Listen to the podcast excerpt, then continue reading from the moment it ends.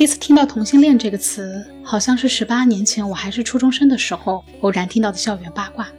直到现在，我忽然意识到，在我每个重要成长阶段，最好的朋友百分之八十都是拉拉。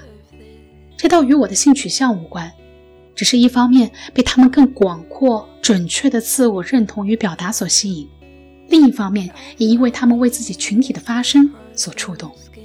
但我对他们的了解给予的支持，真的够多吗？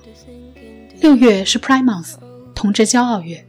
于是我们想在六月底、七月初做这样两期有关 LGBTQ 加的特别采访，让还不足够了解他们的我们听到更多声音。在开始之前，想要引用柴静在《看见》这本书当中的一段话：人是一样的，对幸福的愿望一样，对自身完整的需求一样。只是他生在这儿，这么活着；我生在那儿，那么活着，都是偶然。万物流变，千百万年，谁都是一小粒，嵌在这世界的秩序当中。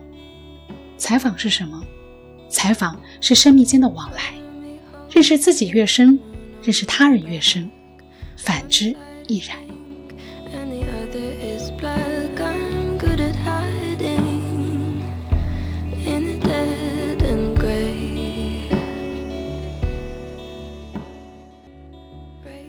在一起几年了？六年多。好，什么鬼？用一两个词形容你们两个人现在的感情状态：稳定，稳定。还有吗？呃，平淡。我想说开放、包容、平等什么的。自由、民主、平等。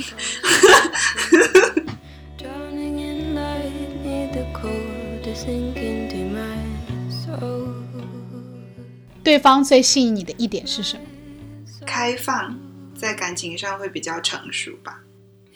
就是他很包容我的缺点，然后第二个是我觉得我们两个都会在这段关系里变得更好。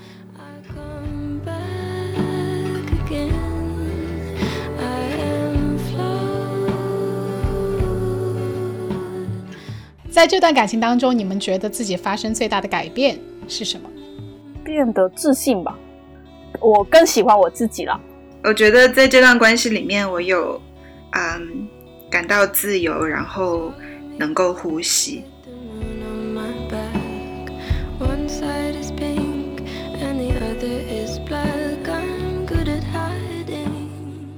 欢迎收听 Why Sleep，我是 Lily。我今天邀请到了一对非常可爱的 Lesbian couple。分别是我的大学室友潘星星，还有他的女朋友小宝。两位，Hello，Hello。我先来介绍一下你们哈。好的。小宝本人现在是啊同城青少年资源中心的执行主任，然后星星是在比利时读博，在做性地理学的研究，同时也是这个项目当中的核心义工。对。那什么是同城青少年资源中心呢？是国内现在唯一在关注同志，就是 LGBT 青少年校园处境以及性别平等教育的公益机构，欢迎大家关注我们。那其实今天就是想要聊聊你们的故事喽。你们是怎么认识的？还能记得起是几几年几月几号在哪里吗？二零一四年四月十七还是十八号吧。然后在哪？嗯，在。中山大学小北门一家东北菜馆子叫福学。OK，所以为什么就是第一次见面就是去吃饭？只有你们两个人吗？还是跟一帮人？跟一帮人。在见面之前，就是我加入了同城，然后在翻译部做义工。当时啊，小宝是翻译部的负责人，然后所以他就就有跟他聊天什么的。然后一直到一个多月以后，就在那家店才见到面。所以就是你们是第一眼就对上彼此了吗？没有，小宝也不是吗？我很看不上他。那小宝来，请你说出你的故事，凭什么看不上我们的潘星星？哎呀，也没有了，是这样子的，只是我当时也好无聊，因为单身嘛，就就总有一个人在微信上会回我信息，那我不找他聊天找谁呢？所以我就跟他聊了一个月，所以是他先。那我来听一下。潘星星的版本，所以当时是你已经主动开始勾搭小宝同学了吗？我觉得小宝同学现在有一点无耻。有一个谁先开始追谁的过程吗？嗯，没有谁先开始追谁吧？我觉得，但有一就是个谁先喜欢上谁的吗？所以是谁？嗯，我的视角来讲这个故事的话，我可能不会把当时那个定义为喜欢，我可能会就觉得被这个人吸引，因为这个人实在是跟我之前认识的人太不一样了，你就觉得他很特别，然后所以就很好奇对他这个人。怎么特别？嗯，当时有翻他的微博，然后嗯，就是他那个时候还会写一些诗啊什么的，还有看到他照片，他长相就很东南亚嘛，就所以其实本来也不是你会喜欢的类型，是不是？星星，不是这个意思。怎样？我要理解一下你们。是的，你就是在离间我们。所以小宝有给你写诗吗？有啊，潘心你说嘛，我搞得我说好像有点自己卖自己的感觉。因为他还写过蛮多的，所以其实不是一首，然后也不光只是写诗，还有写信，就真的还蛮特别的。因为那个时候大家都已经用手机啊，然后真正用笔来写在纸上的呃人很少嘛。然后，但是他那个时候就会跟我写很多东西。哦，对，就是我给他写东西的时候，还专门会挑一些什么 A 四纸啊这种，还会去拿那种地铁的那种意，就是意见箱上面那些纸来写。之前应该还拿过什么飞机上那种垃圾袋吧？为什么？就是一种艺术创作嘛？就是一定要用不同的材质的东西？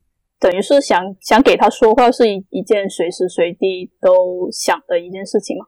哦，哎，这个点还蛮浪漫的。星星和小宝有觉得彼此算是浪漫的人吗？肯定哦，你是说你还是是星星？小宝，我啊，我比他浪漫多了。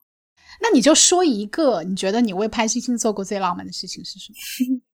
因为他在呃广州念书的时候，我是在另外一个城市工作嘛。其实自己开车过去广州要大概两一个半两个小时。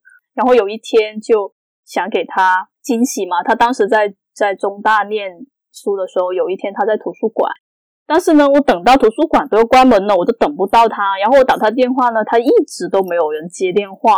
那天应该等到十点多，等了两三个小时，觉得这应该是其中一件比较浪漫的事情吧，对不对？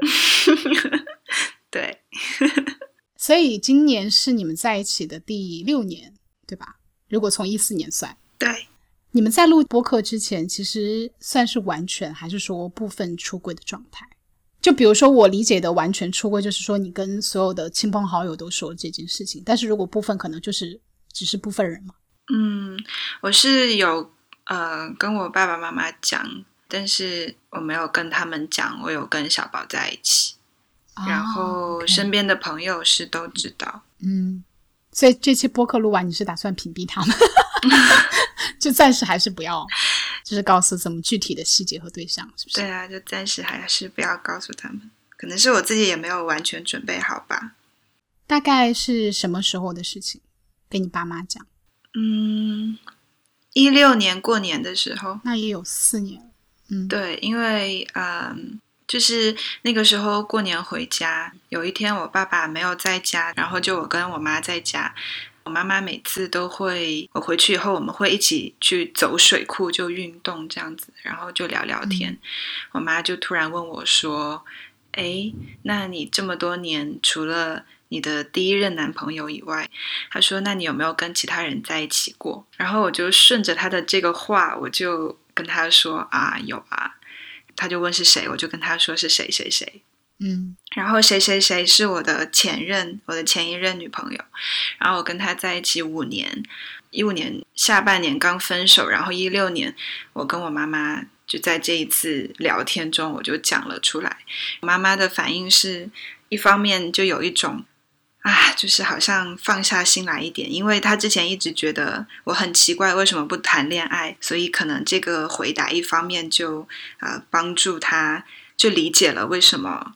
就这几年我没有跟他讲我在谈恋爱，就其实我在谈。然后，但是另外一方面，他又觉得哦，原来对方是一个女孩子这样子。所以他当时的反应是还蛮强烈的吗。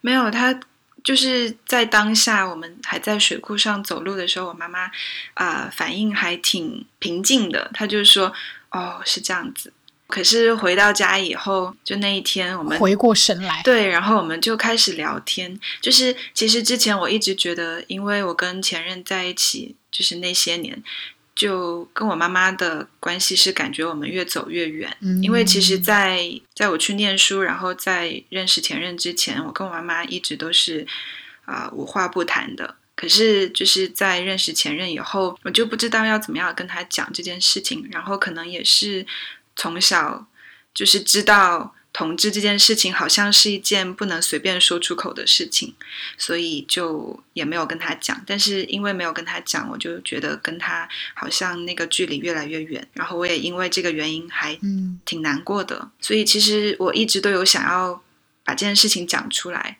嗯，所以那一天相当于就，然后我又跟前任分手了，那一天就有一点好像一切都适合了，然后就讲一下子就说出来，然后所以那一天讲完以后，我妈妈跟我聊了很多，我们那天晚上一直聊到两三点钟，就聊这些年发生的事情啊，聊她的事情，聊我的事情。然后那天我妈妈就很想要跟我一起睡嘛，我们就呃躺到床上去，我妈妈就开始哭，她的情绪就开始变得很不稳定。有些时候就拉着我的手说：“啊，你为什么会变成这个样子？是不是我做错了什么？”然后他就开始哭，哭了以后也把我弄哭，我们就牵着手哭。隔一会儿又平静下来，然后两个人又接着聊天，这样子。嗯到第二天，我爸爸回到家，他就觉得家里的气氛不太对劲，但是他又不知道为什么。他问我妈妈，我妈妈也不跟他讲；他问我，我也不跟他讲。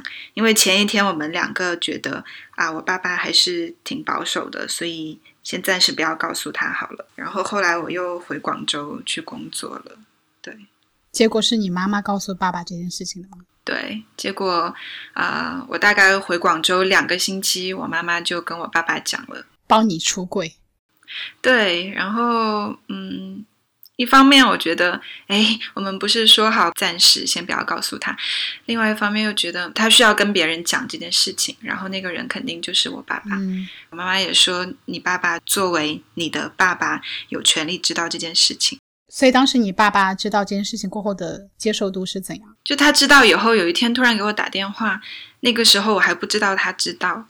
他打电话过来的时候，他就随便说了，就跟平时会说的话，就说啊，你有没有吃饭啊？然后就问一些日常的情况。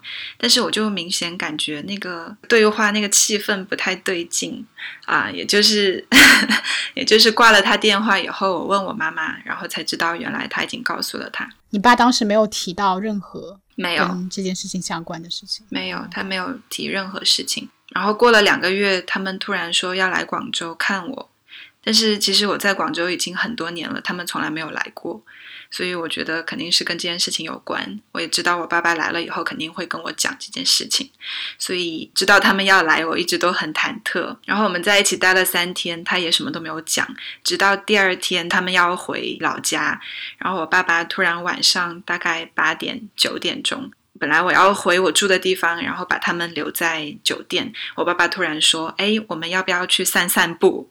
然后我就觉得，嗯，OK。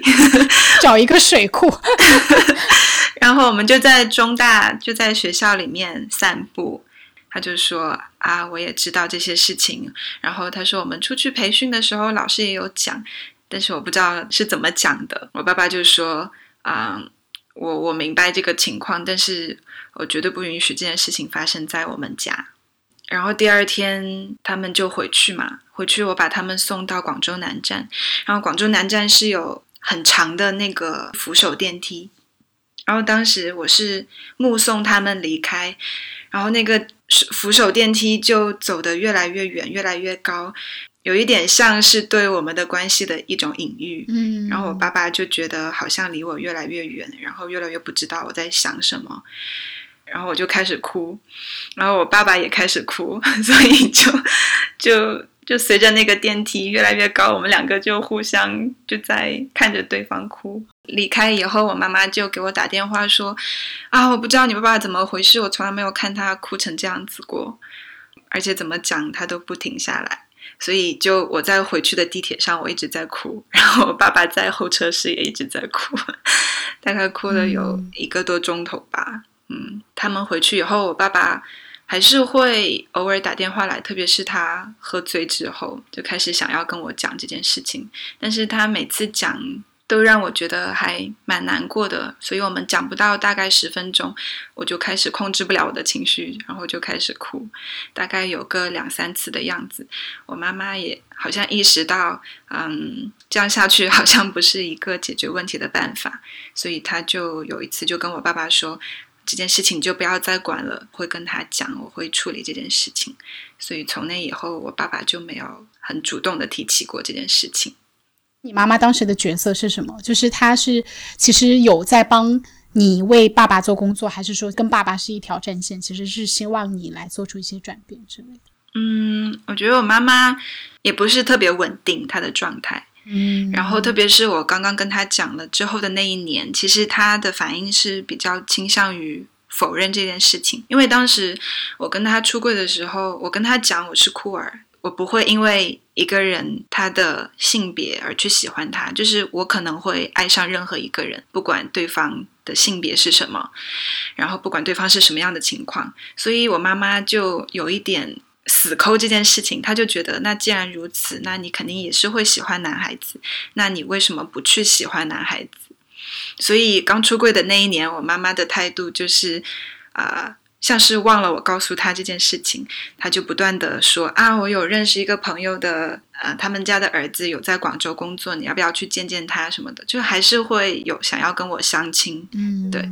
然后大概一年以后，他慢慢开始接受这件事情。我之前也是有听那个 Out China 的播客嘛，就他们每一期都会分享一个就是少数性取向的一些人的一些故事。大部分我发现父母会采取的对策就是说带自己的女儿去相亲，就是希望通过这样的方式能够扭转，就仿佛他们觉得结婚生育就是这件事情是解决性取向的一种方式，就是一旦可以走出那一步的话，一切都 OK，就不会再是一个问题。但其实。并不是这样。我我也想说，就是其实，在像非洲的一些国家，或者是在国内的某一些比较偏远或农村，甚至会有父母去请男性去强奸女同性恋，通过这种非常具有伤害性的一些方式吧。那小宝呢？就是在此之前你是什么状态？就是出柜是完全还是部分出？嗯，对我的朋友是公开的。但我还没有跟我的父母出轨。你有觉得有一天有这样一个必要要告诉他们这件事情吗？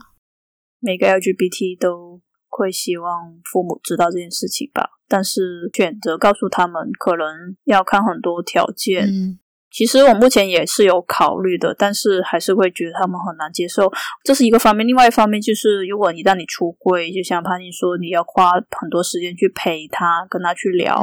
我是觉得目前可能我。没有这么多的时间去投放在这件事情上吧。我觉得就是我跟他们出柜以后，我有一点，就像刚才小宝也提到，其实我到现在还有一点后悔的，觉得我做的还不太够，就是跟他们的陪伴。因为呃，我在广州工作，然后他们在家里，就很难有很长时间待在家里面，然后大家去聊这件事情。所以啊，在这方面的话，我觉得就是我给他们的支持是不够的。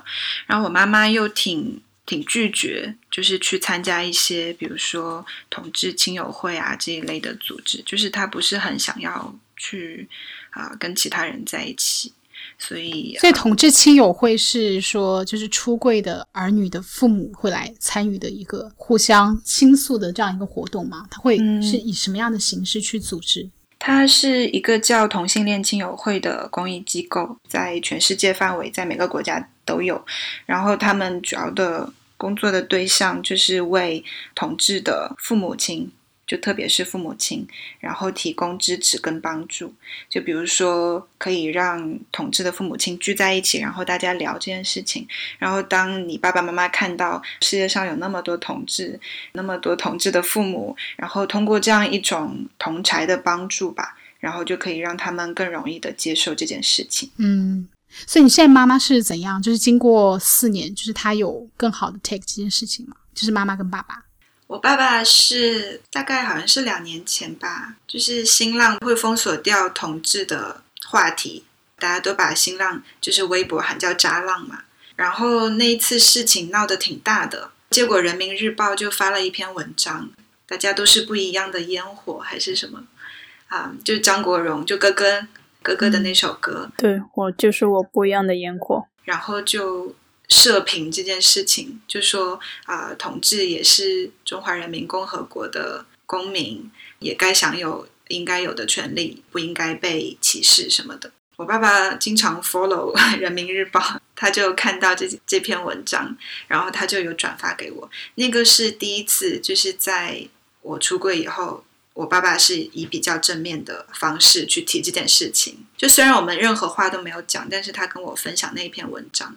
我当时很感动，就觉得好像他在给我说点，想要表表达一点什么。嗯，然后我妈妈是她现在啊完全转移了焦点，她现在不会说你一定要找一个男孩子结婚什么的，但它焦点是你一定要生孩子，所以还是就延续着对女性的压迫。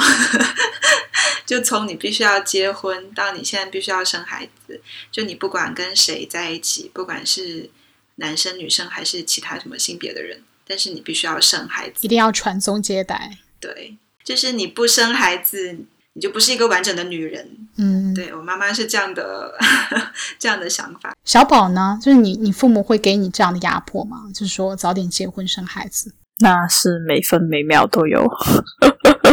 所以你跟你父母联系还亲吗？嗯，不亲，一直都挺疏远的。这个是一个很大的原因吧？OK，比如说欧美啊这种国家，就是会以出柜作为一个很重要的策略嘛。特别是呃运动要被看见，但是我觉得在华人世界里面不一定一定要出柜，因为我也知道很多人会有嗯出柜压力。如果你们不出柜，你总觉得低人一等。然后，因为我也知道有很多人在从事同志公益，其实他们也并没有出柜，比如像我，但是不代表说我就不敢去做事情。嗯，对。那我当然可能希望我父母能接受，但是我只是没有暂时没有去做这样的选择。对，嗯，我今天也蛮想跟妈妈说一件事情，就是可能这件事情好像我一直没有跟你提起过。星星呢是我的大学室友嘛，被我们奉为寝室之母。为什么呢？因为她身上总是无不散发出一种超乎年龄的体贴和承担，所以我们都亲切的管她叫妈妈。然后对我们每个人都是非常无微不至的照顾，所以每个人跟他关系都特别好。但是呢，我要告诉你的就是，其实有段时间，perhaps 你也察觉到，就是我内心是有点不爽的。我记得好像就是，哎，就是你跟你第一个女朋友。在一起的时候，就是当我发现，就是所以这个节目是聊前任吗？你闭嘴！我们正在谈心。OK OK，你那个时候还没有做好准备要跟我们出轨，然后我就觉得，哎，我们不再是那种无话不说的亲密关系。其实那段时间我还蛮受伤的，虽然我知道它本身是一种非常狭隘的自怜自艾啦，但其实。在当时，我就是一直期待有一天，就是你把我拉到一个角落，然后跟我说你是拉拉这件事情。因为其实当时我已经十有八九猜到，而且我也完全不 care 你到底是怎样的性取向。但我只是很希望在那一刻成为你第一时间想要分享这个秘密的人。Anyway，就是还蛮长一段时间，你也没有跟我提及这件事情，那我也不好直接的去触碰它。但是可能我不知道啊，就是你有没有在躲我？就是可能也是我有点想太多，but still 就是觉得那段时间大家也是各自在忙考研什么的，所以当时我就怎么说呢？多多少少对你第一个女朋友是心怀敌意。嗯，好，抱第二个女朋友，拥抱第二个女朋友，这样子哦。哦，其实心心里是多少会有那种我的好朋友被占有的感觉，被抢，对，被抢的那种感觉。怎么说呢？就是或多或少吧。就是当时我把自己这种。狭小世界的自我受伤和敌意，就是可能也转嫁到你的身上，maybe 也变成了你一种。我现在想来，可能多少也带着一些逼迫感的东西。所以我不知道，就是你当时有没有感受到，或者你有没有觉得我带给你很大的压力？我跟前任的关系，我好像真的不太记得我为什么没有跟你讲，或者是我不知道那个时候我是不是自己也在接受这一件事情。就是在对我在想，你是你也是在经历一段所谓的自我接纳的时期？就是你也不太确定，或者说，其实你已经很快的接受了自己的这种转变，但还不确定说你身边的朋友可不可以很好的接纳你的选择。就是对于自己接受自己这件事，我好像没有什么问题，很快我就 OK 了，就觉得哦好啊，那没关系，我会喜欢女生，那就喜欢女生啊。但是可能我会嗯不知道要怎么样去用语言表达出来说啊，我现在是跟女生在一起这件事情。嗯然后可能也是，就像你刚才说，你有察觉到这个事，所以我还有段时间是挺会有压迫感，就是最怕的事情就是你突然说我们去走廊上聊一聊，因为小宝以前我经常那个时候我的处理方式就是跟朋友发生问题的时候，我就说不行不行，我要炸了，你出来，你必须要聊一聊。就是我的那种感觉会有点 aggressive，right？至少就是我要把你叫到走廊这件事情，就是让我们摊开讲吧，心里不要有任何负担。对，但可能我的这种形式反而会给他压力，但是当时我没有这样做啊，没有啦，但他就会怕嘛。但是其实我觉得那个时候的我也是，其实不光是跟前任的这这个关系的这件事，其实是我自己的一个问题，就是嗯。其实，如果是按现在的我来说，我会比较希望可以摊开讲，但是那个时候我就很害怕。我觉得这个不是一个所谓的真正的问题，而就是你真的就是需要那样一段时间去消化这件事情。我觉得先是自我消化，然后你再说怎么跟其他人表达吧，就是很正常。嗯，就是不是所有的事情需要马上摊开啊。我就我我是觉得你当下的那个做法是没有任何问题啊。嗯，可是让你那么不舒服，就可能当时我对你的占有欲是有点过分，可能也是因为没有男朋友吧，就是情感上没有办法转移。其实这里我有点想 cue 一下小宝，就是其实我觉得在跟小宝的关系里面，我有学到有一些东西一定要讲出来，然后讲出来以后，这件事情才能被解决，然后我们才能继续往前走。嗯，因为跟前任的话，其实就是也会有很多情绪上的问题，什么东西都自己隐藏起来，所以才会在五年以后才大爆发，然后我们分手了这样子。嗯，小宝是在大概什么时候发现说跟女生交往是更贴近自己意愿的一种选择？嗯，其实我从小就比较喜欢跟女生玩的，那是从幼儿园开始嘛。比如说小学的时候，我就故意拿我的零用钱，我就会给女生买糖果啊、零食啊这种。但是这些东西从来都没有在男生身上发现。然后到了青春期，那大家都不是争相在谈恋爱嘛，然后谈恋爱肯定就是一男一女嘛。所以其实我当时也会有去交男朋友，但是会觉得，嗯，那交男朋友好像也就是聊聊书、聊聊音乐，没有任何的脱手，也没什么感觉。就是还是会觉得比较想跟女生亲近，所以第谈第一个女朋友的时候是初三的时候被表白的，但是被表白吗？啊，对啊，哇哦！就每次都是被表白的呀。他就要故意强调这个点。小宝，其实你没有经历过所谓比较挣扎的那种自我接纳的阶段，就是从小就是这样。当然有，当然有。我初三的时候，我身边没有一个任何一个人知道，但我一个人都没有说，我也不允许对方跟任何一个人说，所以当时会觉得自己是世界上最奇怪的人，就觉得世界上就只有自己是这样子的。当时那种感觉是很痛苦的，嗯所以跟他的感情三年之后，呃，是对方提出了分手，因为对方觉得他不想跟你持续的在这个状态。他也不是说呃觉得我们两个没有感情，他只是觉得这段感情没有办法给别人讲，有时候真的很难受，嗯，其实挺挣扎的。星星跟小宝其实之前都有交往过男生。那我我还蛮好奇的一个问题是，我们要回到前任了，朋友们，就是到底你们在第一个女朋友身上发现了什么样的特质会那么吸引你，让你做出这样一个决定跟他在一起？我觉得不是因为那个第一任女朋友之前跟很多的女生都是比较暧昧的关系，其实自己是很享受的，虽然没有跟对方确立很明确的一个关系，外人看起来就是很像朋友嘛，回想起来其实是有那个 butterfly，对，只是说，当真的有一个女生跟你表白之后，你会觉得哦，那所有东西全都打开了。嗯，就还没有认识什么是 LGBT 的时候，我会觉得我终有一天跟这个女生是没有未来的，我一定会分手，我一定会找个男的嫁的。虽然我知道我每次讲这句话的时候，我心里面有一千万个不愿意，但是我也没有觉得我是有未来的一个人。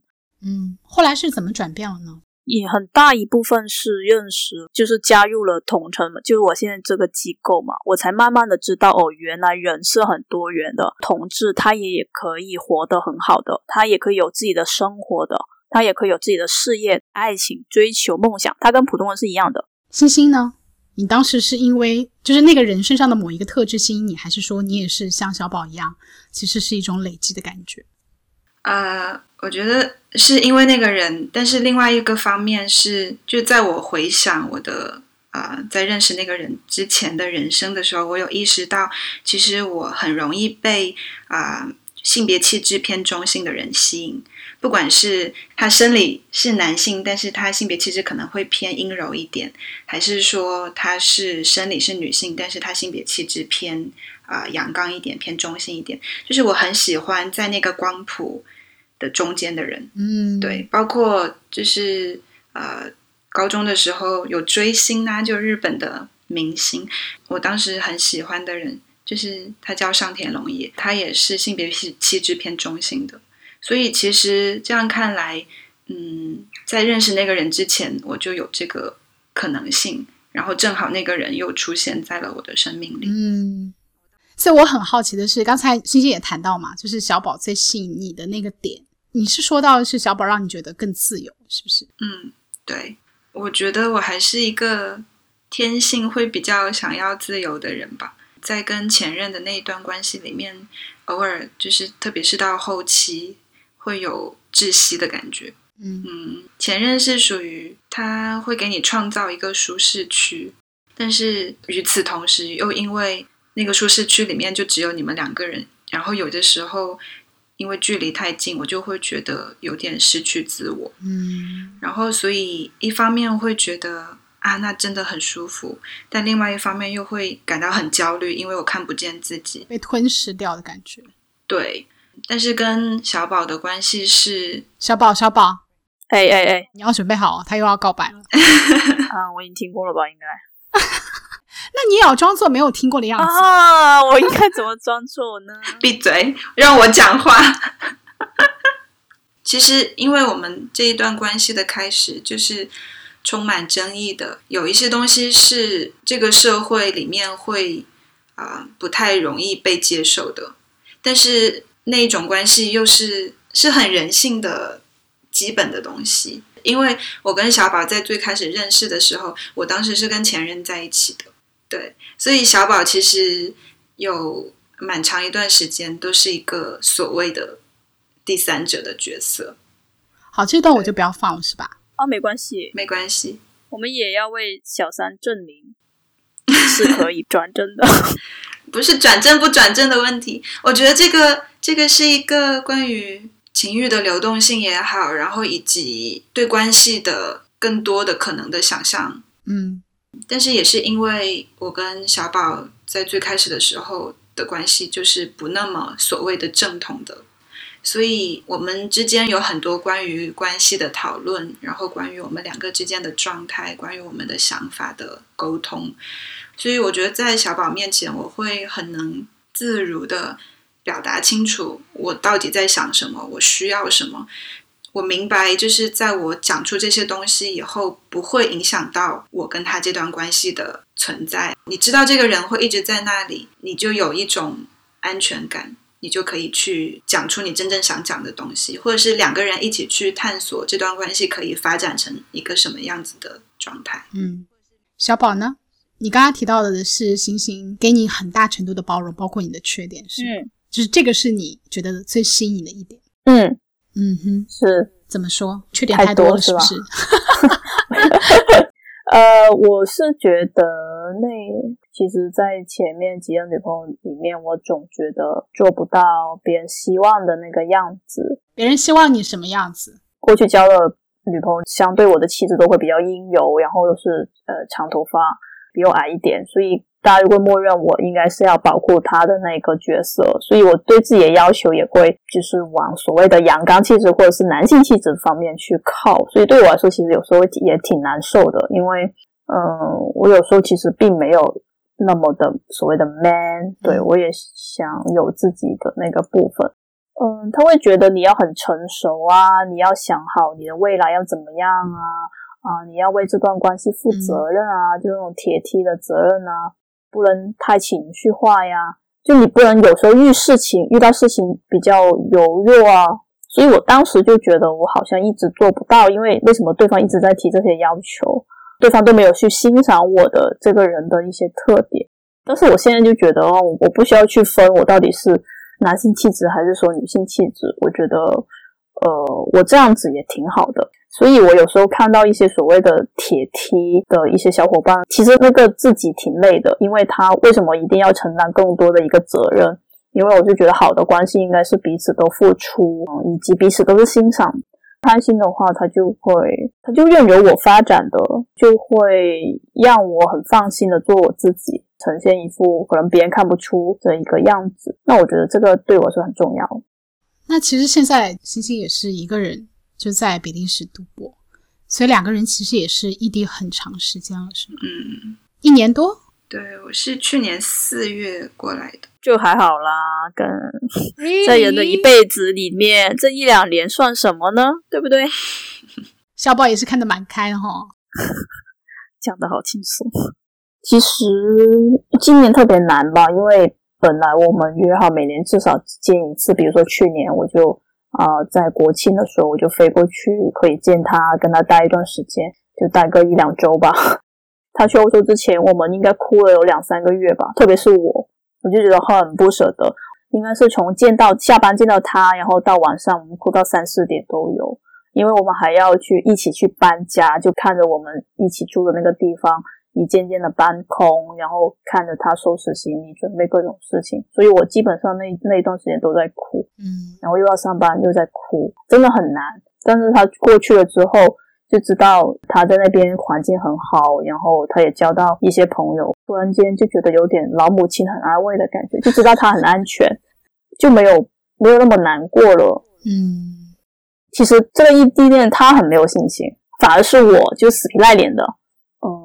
我没有那么有信心，但是我认定了，我我们可以去尝试。嗯，其实我觉得我们关系可以持续那么长时间，直到我要来这边念博，然后一念就是好多年，但是我们还是依然在一起。我觉得这个很大一部分原因是因为小宝，就是他死皮赖脸，不是 他给你感觉是。哎，我们可以去尝试尝试看看，就是不会有很大的压力，说那一定要这样子，一定要怎么样。但是我们可以去试试看，对，懂那个感觉，对，所以也是这种试试看的感觉，可以让我们维持那么长的时间。因为我们现在是异地，没有天天在一起，我自己也有一些时间可以去。思考关于自己的一些事情，有点像我们互相都在做自己的事情，但是与此同时，啊，知道有对方的存在，就给对方一些心理慰藉，嗯，这样子。你们觉得你们在一起的六年里边最开心的一段时光是什么时候？最近就是我去欧洲的那那那一段时间，我觉得挺好的。你去了多久？应该就两个星期，十二天，我记得。嗯，对，十来天。每天都买菜做饭，因为我们都很穷呢。就是小宝在公益机构工作，工资也不高。然后我现在在这边是做兼职，工资也不高。所以他来了以后，我们就不太可能坐车到处出去玩这样子。他十月份来，比利时天气也已经开始变得不太好，所以我们很多时间就是比如说在家附近走走路啊，然后一起去买菜回来做饭吃，给他做我最近。新尝试的菜，他又做一些我很久没有吃到的广东菜、粤菜、火锅，对，还有火锅，好老夫老妻哦，你们两个，主要是比较穷，就是怎么说呢？就是两个人在一起，真的有那种过日子的那种感觉，其实还挺好的。对，嗯，因为你们两个也是在同城共事很久。然后虽然现在星星在国外，但其实也是项目中的核心义工嘛，所以我不知道对于你们来说，这个项目是不是也是维系你们亲密关系的一个很重要的连接点？我们一起在做这件事情，这样的一起往前走，会有促进我们两个之间的一些连接。可是对同城的事情，做 LGBTQ 的事情，是我生命里面必须要做的事情。然后我也是机构的捐款人，所以之前我有跟大家说说啊，即便我跟小宝分手了，我还是会给给机构捐款，就是不是基于小宝，所以我跟同城嗯，有比较深的关系。明白。这几年其实我还是蛮能感受到你的变化的，就是我觉得以前你不是那种很会 say no 的人，就哪怕可能面对一些非常让你烦恼的人或者事情，你也常常选择会硬着头皮去接受。老好人，对，就是天使。但我发现你现在就是越来越有自己的棱角和坚持。我还记得我当时在广州去看你的时候，嗯、你已经开始从事性别平等教育推广方方面的一些工作了嘛。然后当时你就跟我说，你希望自己做的事情是能够让这个世界发生哪怕一点点改变的。我有这么说吗？好啦好啦，就是可能没有这么官宣，但是就是差不多。听你那样说的时候，我还还蛮有被震慑到的。然后我就是觉得天啊，she's changed。然后后来我又去，就是又从德国去比利时看你的时候，我们一起去参加布鲁塞尔的那个 Gay Pride 大游行。然后我就看着你一路在发那些关于你们就是性别研究相关的一些采访的小传单，我当时也就是真的 feel proud of you，真的，我就觉得你很棒，你很棒。哦、cry，嗯，你要把我说哭了。所以我想说，就是我非常开心，以及很喜欢很喜欢看到现在这样的你，很棒，你一定要坚持做下去。嗯，我要去拿张纸。就小宝，你要就是有一种危机感好吗？就大家都都很爱贪心，你要小心一点，对他好。哦，整个机构的人都很爱他，就一直在等我退位养闲的感觉。所以大家都很震惊啊！Come on，原来是潘星追的你，怎么可能？那我最后一个问题，嗯，你们未来有没有什么关于你们两个人的打算或计划？有想过那么远吗？好像我今天听下来感觉是没有的。我觉得小宝给星星的感觉就是 let it be，就是让这个东西自然的带到我们想要去的地方就好了。其实是不是不是很好？可是我也是这样的人啊，我我不喜欢考虑太长远，就是我觉得有一个设想在那边当然是好的，可能希望有一天还是能住在一个城市，类似这样的东西。但是具体是以怎样的形式去确定，其实对我来说不重要。所以我不知道你们嗯会考虑到很长远吗？嗯，其实并没有诶，觉得也很难，因为因为潘金现在在念书，所以他有很多不确定，到底在哪个城市。我还挺享受这种就是充满可能性的状态。嗯小宝因为在这个方面挺给我安全感的，就是我很喜欢这个人，然后你知道这个人他会永远都出现在你的生命里面，哪怕我们真的不小心没有在一起还是怎么样，但是你知道你跟他的关系是不会断掉的。嗯我很喜欢这种安全感。嗯，因为其实往往这种可能性就是伴随的是不确定感，但是如果你们彼此都能给到对方这样稳扎稳打的安全感的话，我觉得就是一步步往下走就好。嗯，那我们今天就聊到这里，耶耶！耶！然后我们下期再聊一聊你们都在做的这个同城青少年多元性别教育这个 NGO 项目的经历，还有一些让人难忘的故事。OK，好的，好，我们下期再聊哦，拜拜。拜拜。Why Sleep 是由两个在世界各地不停漂泊的女孩主持的电台节目，主打跨文化视角下的自我审视与发问。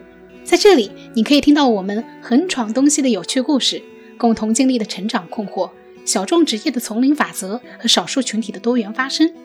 我们的电台节目已在所有播客平台上线，并同步开启了微信公众号，搜索大写的 Y Sleep 就可以关注我们啦。如果你有感兴趣的话题或问题，还可以通过邮件联系我们，think loud 二零一九 at 幺二六点 com。那我们下期见喽。